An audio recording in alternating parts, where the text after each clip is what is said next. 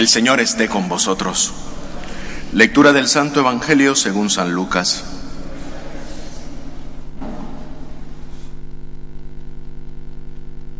A Isabel se le cumplió el tiempo del parto y dio a luz un hijo. Se enteraron sus vecinos y parientes de que el Señor lo había hecho, le había hecho una gran misericordia y la felicitaban.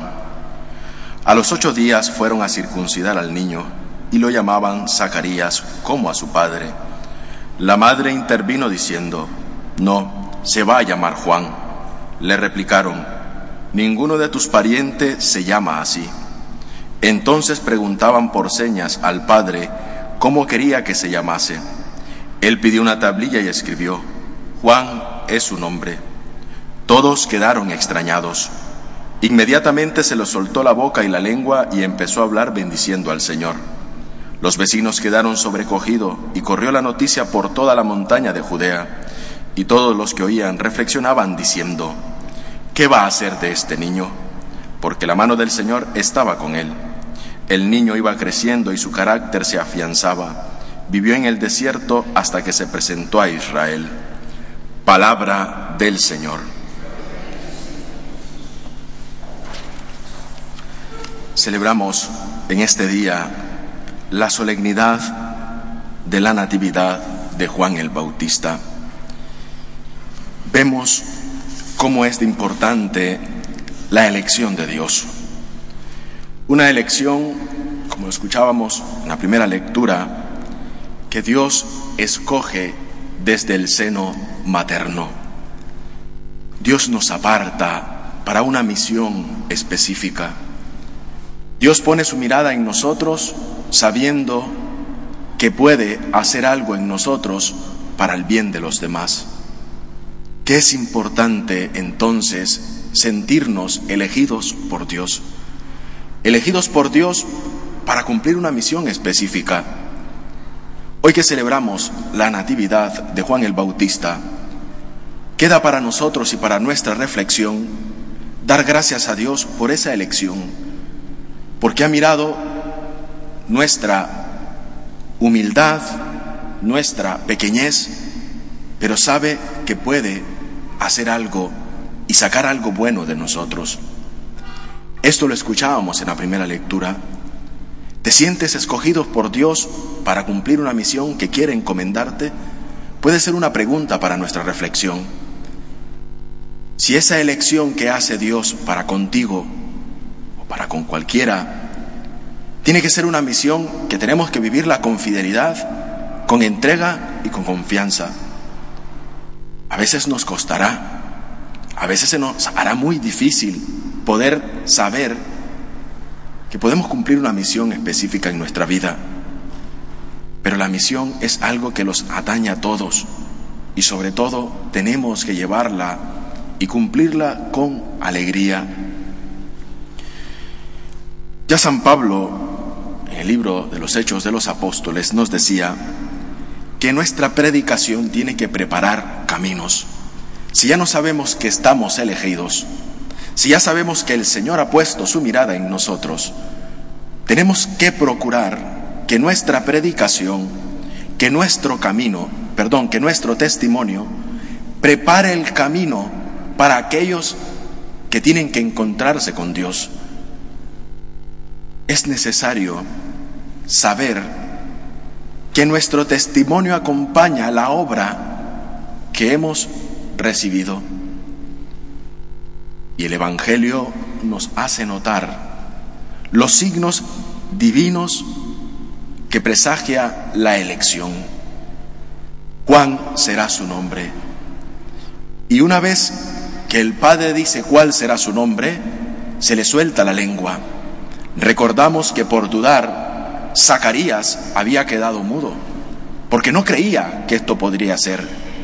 A veces creemos que nuestra misión no da los frutos que esperamos, porque hay que recordar, unos siembran y otros cosechan. A veces queremos tener resultados de nuestra misión en el momento, y esos resultados cuando no salen, a veces nos crea frustración nos crean crisis porque queremos ver los resultados de una misión que he comenzado e iniciado, pero tenemos que tener la conciencia de que esa misión dará sus frutos en el momento que Dios verdaderamente así lo quiera. ¿Cuál tiene que ser nuestra actitud? Confianza, confiar. A veces no nos creemos capaces, porque partimos desde las premisas que a veces no tenemos la capacidad. ¿Tendré yo la capacidad de poder dirigirme a alguien y transmitirle el Evangelio? Piensa primero en aquel que te ha elegido, aquel que te exige que des signos evidentes de una auténtica predicación con tu testimonio y después deja que Él actúe en tu vida.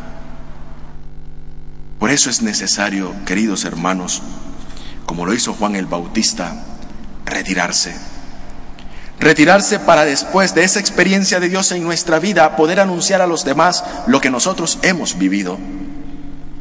No podemos predicar lo que no vivimos. No podemos anunciar lo que no verdaderamente asumimos en nuestra vida. Podemos creer que la doctrina, el Evangelio, puede ser algo teórico. Y es fácil llenarnos la boca de versículos, de citas bíblicas, pero cuando nuestro corazón está lejos de ese anuncio profético en nuestra vida, nuestro corazón está lejos porque solo de la boca y en nuestra boca se queda aquello que verdaderamente tendríamos que asumirnos desde nuestro corazón. Juan el Bautista se retira y lo hace para qué? Para que cuando Él vuelva anunciar y a, y a enseñarnos el camino, sea de una manera consciente y sea de una manera que crea la gente. Por eso signos evidentes que tienen que acompañar nuestro testimonio es sobre todo una oración. Si eres elegido por Dios, ¿oras? ¿Dedicas tiempo a la oración? O a lo mejor, si crees que estás elegido por Dios, Pierdes el tiempo pensando que nuestro apostolado es más que solo una propaganda o un marketing. Nuestro apostolado no es eso. Nosotros no somos propagandistas. Nosotros no estamos en cuenta de hacer marketing con la religión, con la fe de la gente. Lo primero y fundamental es la oración. Oras. Oras para que el Señor te sostenga en los momentos de la duda, de la turbación, de la dificultad para que no te haga dudar de tu apostolado? ¿Practicas la penitencia? ¿O verdaderamente no te da el ser una persona penitente? Juan el Bautista lo hizo.